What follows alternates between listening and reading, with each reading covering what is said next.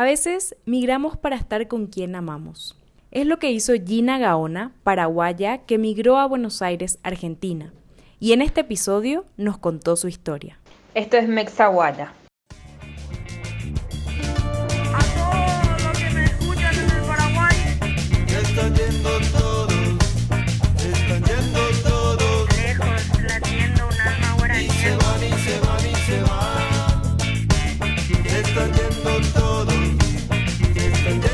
A todos, ¿cómo están? Soy Gise Peralta, arroba Gisejo, y esto es Mexaguaya, el espacio donde compartimos historias de migrantes latinoamericanos y demostramos que somos más parecidos de lo que pensamos y que la xenofobia y el racismo no son bienvenidos en nuestros países. Como les adelanté, hoy vamos a escuchar la historia de Gina Gaona, una paraguaya viviendo en Buenos Aires. Mi nombre es Gina Gaona, tengo 26 años, nací en Asunción, Paraguay. Soy comunicadora, estudié ciencias de la comunicación. Me encanta escribir, trabajo como generadora de contenidos para redes sociales, revistas, blogs y para páginas web. Gina nos contó por qué emigró a Buenos Aires. Me mudé a Buenos Aires porque me enamoré de un argentino. Estuvimos dos años en una relación a distancia y después, bueno, quería estar con él y decidí venir y además me gustaba mucho la idea de vivir en otro país y tener esa experiencia de vivir lejos de casa, de conocer una cultura diferente por más que estamos cerquita, porque pienso que eso te abre la mente y te enriquece muchísimo como persona. También nos compartió qué fue lo que más le sorprendió de la ciudad de la furia. Lo que más me sorprendió para bien, lo organizado y lo bueno que es el transporte. En Asunción viajar en colectivo es bastante incómodo porque están en mal estado, no llegan a todas partes, hay que caminar mucho más. En Asunción tenés la necesidad de tener un auto y acá no es así, acá te puedes manejar tranquilamente en colectivo, en subte, en tren, si querés salir, salir a la noche, podés, la calle está llena de gente, entonces el transporte a mí sin tener auto me permite tener igual una buena calidad de vida a lo que no pasaba en Asunción.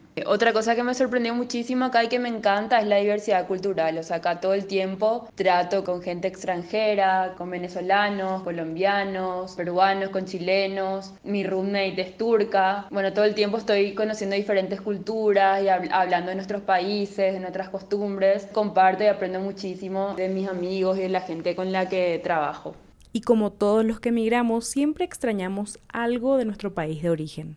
Siempre digo que Paraguay tiene muchísimas cosas lindas, pero lo más hermoso que tiene Paraguay es su gente. Extraño mucho la calidez de la gente, es súper solidaria, siempre te tienen una mano, por lo general te hacen sentir bien, es bastante fácil integrarte a un grupo nuevo de amigos. También extraño la comida, extraño tomar tereré con mis amigos o con mi familia. Algo muy simple que extraño es, por ejemplo, que haya chipaguazú y mandioca, sobre todo en un asado. Gina nos habló de las similitudes y diferencias de tres temas. Lenguaje. Nosotros nos distinguimos muchísimo por, por, mezclar palabras del guaraní cuando hablamos en español, o sea, yo para, que es algo que nos identifica muchísimo y que nos une también, o sea, como que yo me siento en casa cuando puedo hablar con un paraguayo y soy libre de meter palabras en guaraní en, en una oración normal en español. Y bueno, eso básicamente es la diferencia que veo y por eso también tenemos, esa diferencia también tenemos con, con todos los demás países de, de habla hispana. Gente en Buenos Aires es más abierta de mente, o sea, a veces no te sentís tan observado como en una sociedad más cerrada como es Paraguay. Entonces como que te sentís más libre, nadie te está mirando tanto. Pero bueno, a su vez como que cada uno está en su mundo, bueno, a la hora de ayudar o a la hora de tenerte una mano, también cada uno hace su vida. Las personas en ambos países tienen cosas muy lindas, bueno, lo que mencionaba los paraguayos, que es la calidez, acá me, encanta la apertura de mente que tienen. Costumbres Creo que tenemos en común, aunque la diferencia es que allá se toma frío y acá caliente, es el tema del tereré y el mate. Donde se comparte con amigos, hay mate o tereré, cuando se trabaja hay mate o tereré, cuando uno está solo y toma mate o tereré. Y acá también me sorprende mucho que aunque el mate sea caliente, ellos igual toman en verano. Así hace 35 grados de calor y a veces hay mate igual. Si, si me pongo a pensar, en Paraguay hacemos lo mismo O sea, hay muchísimas personas que cuando hace frío igual toman tereré. También nos contó algo que le pasa mucho desde que vive en Buenos Aires. Algo curioso que me pasa acá es que siempre estoy hablando de mi país y siempre quiero compartir con las personas que conozco sobre mi cultura. En cada charla de amigos que tengo, estoy cada rato y en Paraguay es así, en Paraguay se hace tal cosa y en Paraguay somos así. Y el guaraní esto el guaraní lo otro. Entonces, bueno, en mis conversaciones se refleja mucho todo lo que extraño. Por último, nos dejó un consejo muy práctico para todos los migrantes nunca dejen de conocer la ciudad y el país al que, en el que decidieron vivir. Que a veces, bueno, uno al comienzo tiene ojos de turista y bueno, todo le parece hermoso y recorre y camina, pero después como que te come la rutina y empezás a trabajar o estudiar y dejas de conocer. Entonces vos no, sabes cuántos años vas a estar en ese país, si vas a valorar al tuyo, te vas a ir al otro, entonces que, aproveches todo lo nuevo y todo lo lindo que, que tiene ese país para ofrecerte. Muchas gracias Gina por compartir tu historia con nosotros.